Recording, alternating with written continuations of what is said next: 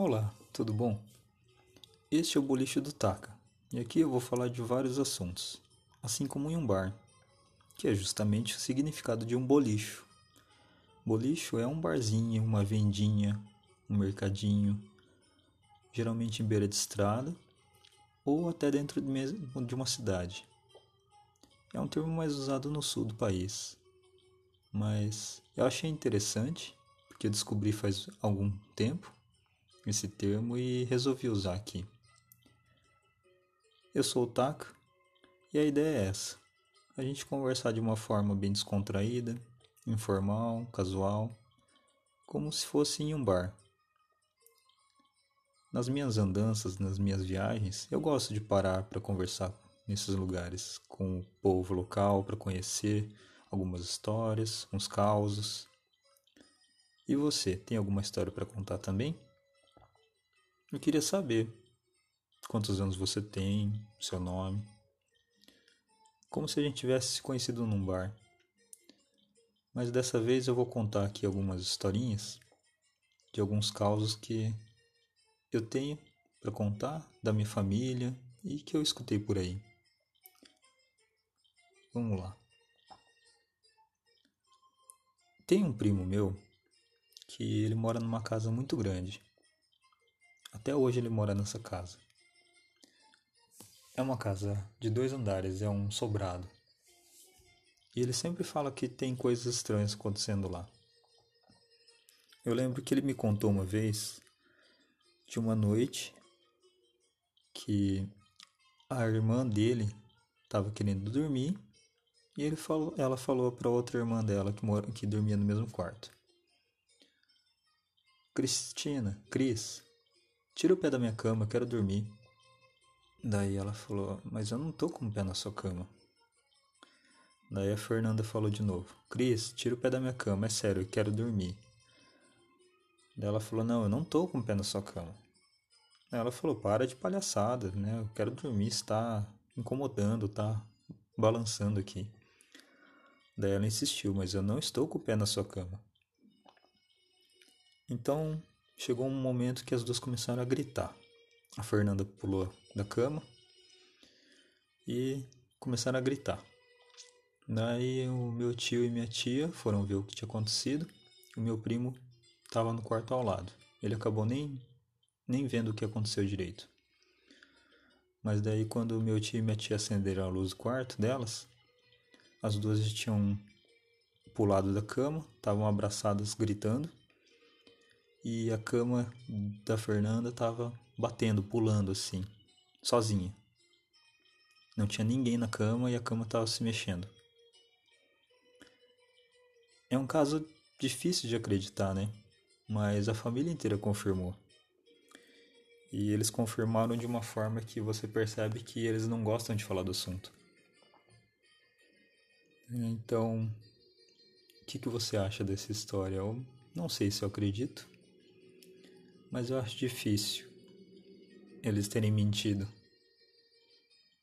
Então eu fico pensando nessa história de vez em quando. Essa mesma família tem outro caso um pouco interessante.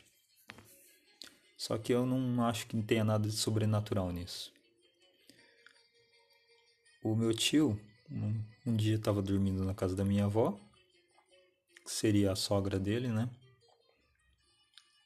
Então minha avó escutou uns barulhos de noite e foi ver o que estava acontecendo. De repente ela encontrou a porta da casa aberta e ela foi ver o que tinha, o que tinha acontecido e encontrou ele parado ali no meio de uma roseira ali no jardim.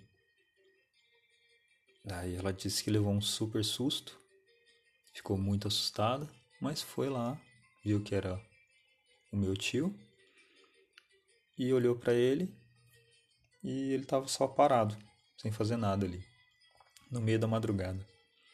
Então ela pegou ele pelo braço, foi puxando até a cama né, do quarto de hóspedes e deixou ele lá.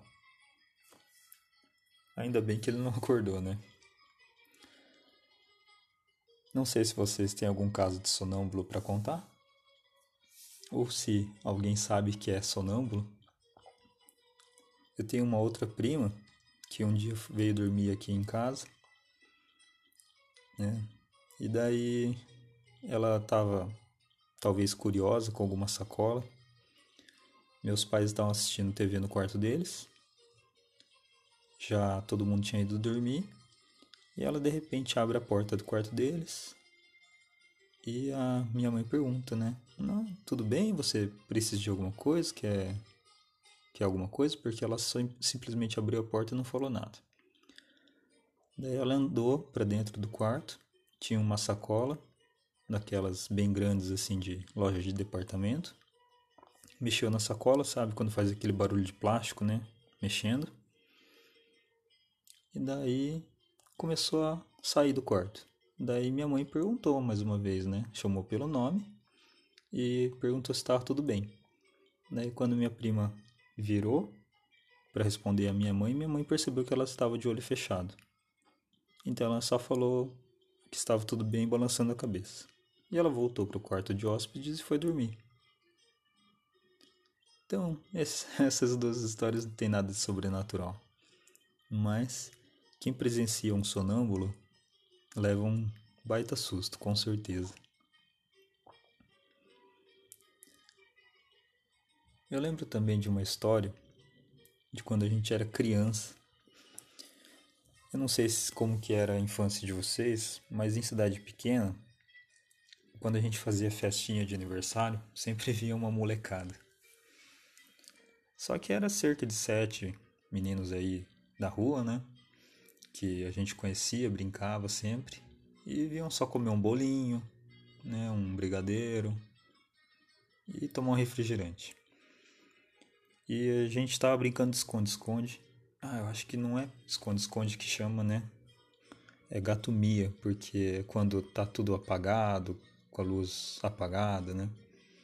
E é, quando a gente era pequeno, o quarto parecia gigante, né? Mas é um quartinho bem pequeno, na verdade. Então tinha ali uns sete meninos brincando de gato mia e daí tinha um, eu lembro que tinha um que ele tinha cabelo comprido, o Lucas. Então o Lucas pediu para minha mãe um elástico desses de, de papel mesmo, né? De enrolar papel, ou qualquer coisa, elástico de borracha, né? E prendeu o cabelo. E justamente para ninguém encostar no cabelo e perceber que era ele, né? Porque a brincadeira era você encontrar a pessoa no escuro, você fala gato mia, a pessoa miau e você tem que descobrir quem que é. Então, a gente brincando, né? Você escutava os barulhos do, da pessoa que está querendo encontrar as pessoas, os outros jogadores. A pessoa andando, tal, encostando. Ninguém fala nada, para não, não ser reconhecido pela voz. E daí, de repente, o Lucas começa a gritar. E daí a gente acende a luz, ninguém está entendendo nada.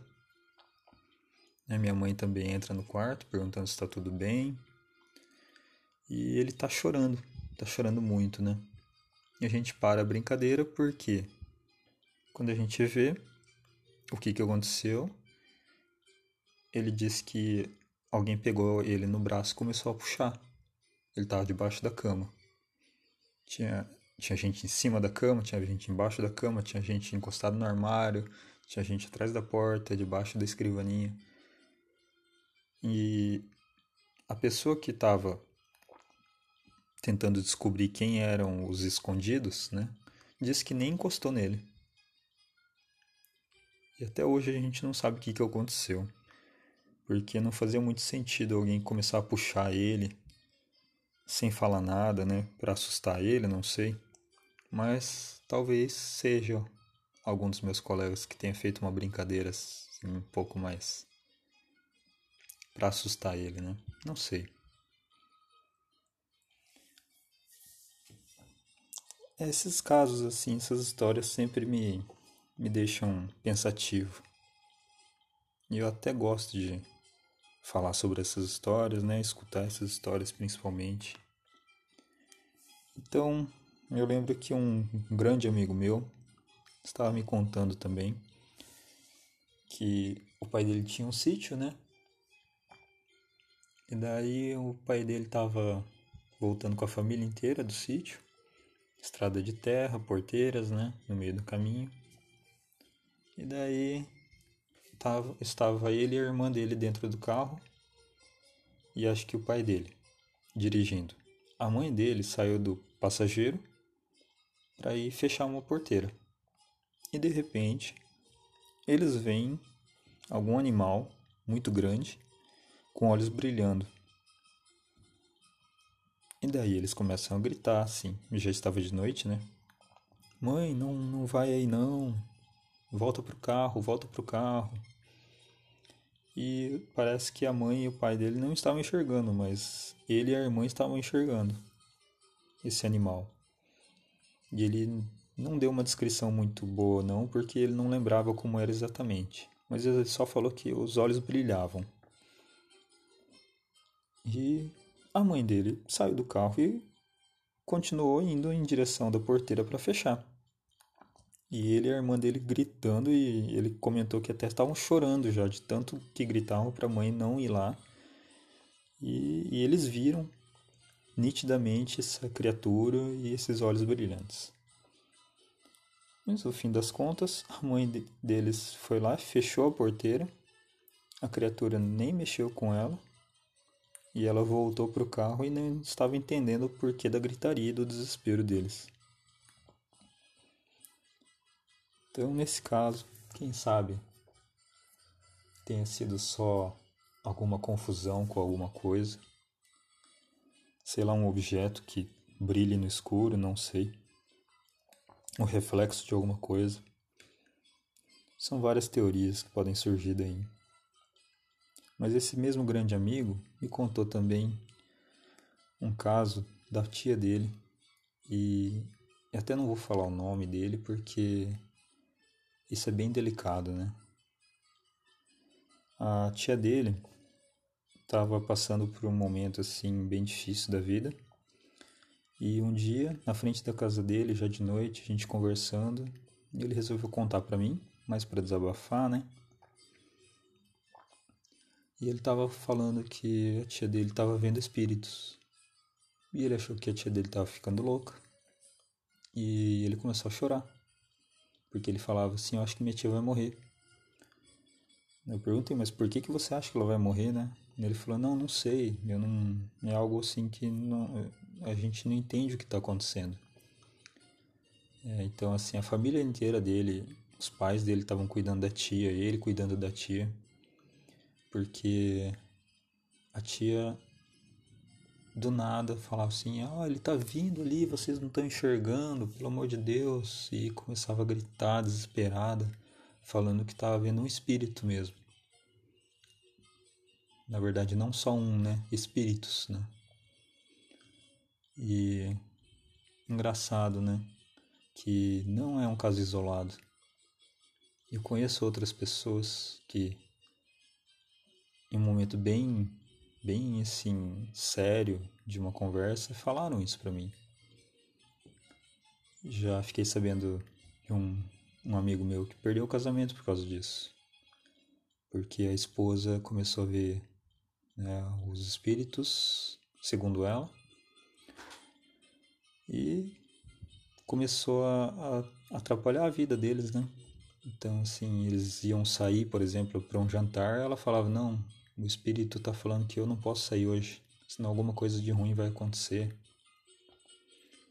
Então, chegou um momento da vida deles que ela falou que ia largar o emprego porque não conseguia mais trabalhar e que queria se separar porque sabia que o que estava acontecendo com ela, que ela não entendia exatamente o que era, estava afetando a vida do, do marido, né? Então, eu acho que não é muito incomum se a gente souber conversar com as pessoas, né? A gente vai ficar sabendo de vários casos assim. É triste, né? Eu não tenho uma teoria formada sobre isso, não.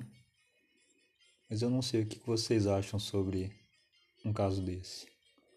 Eu tô aqui só para relatar. Aqui eu não vou formular muita teoria sobre isso, não.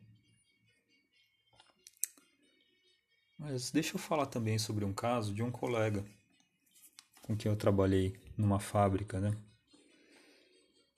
É, eu já fiz bastante coisa, não, não sou tão novinho assim.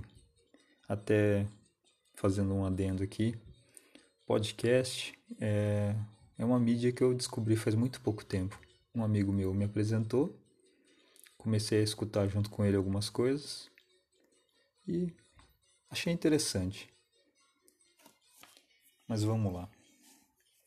Esse meu amigo trabalhava né, na mesma fábrica que eu. A gente acabou ficando amigo, ele é um pouco mais novo. Conheci os pais dele, trabalhavam na mesma fábrica também.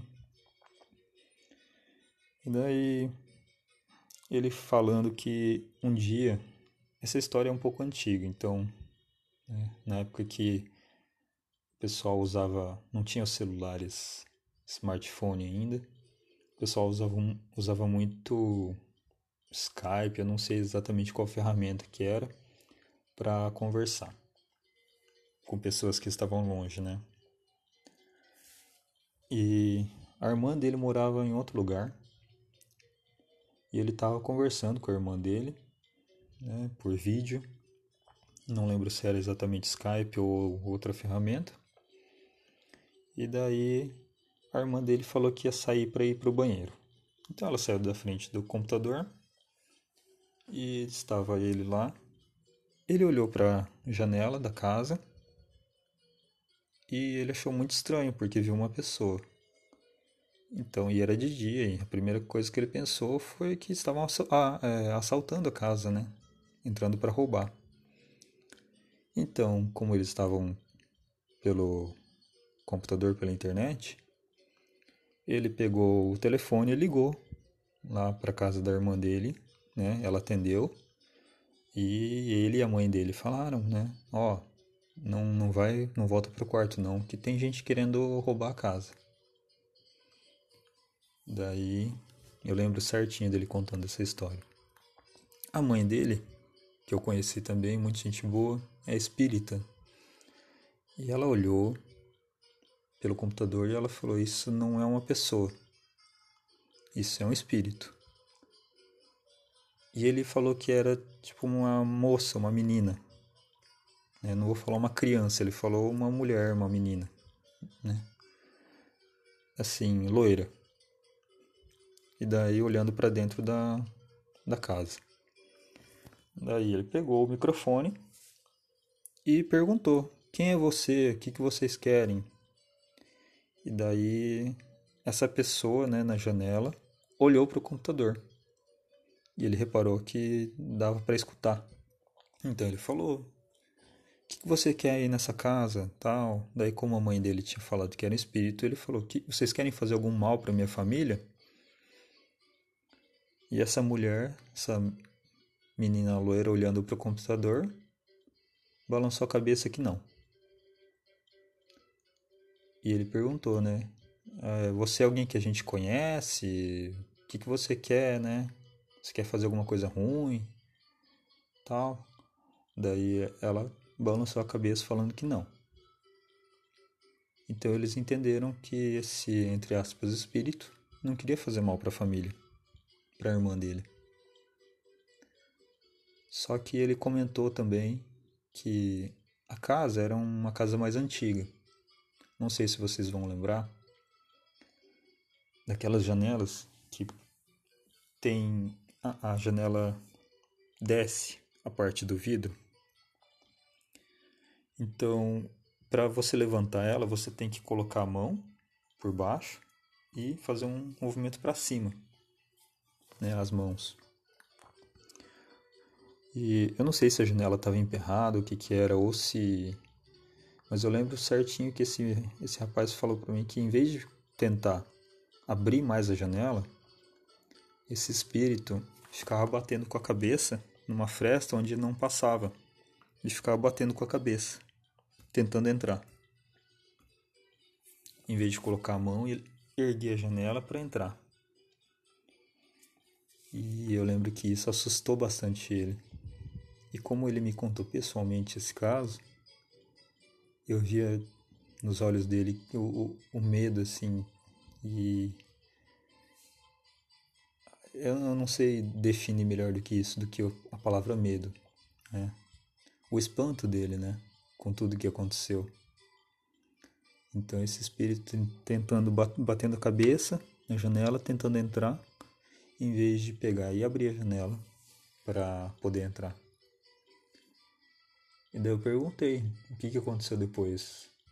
Daí ele falou que a mãe dele ficou rezando lá, a irmã dele não entrou no quarto.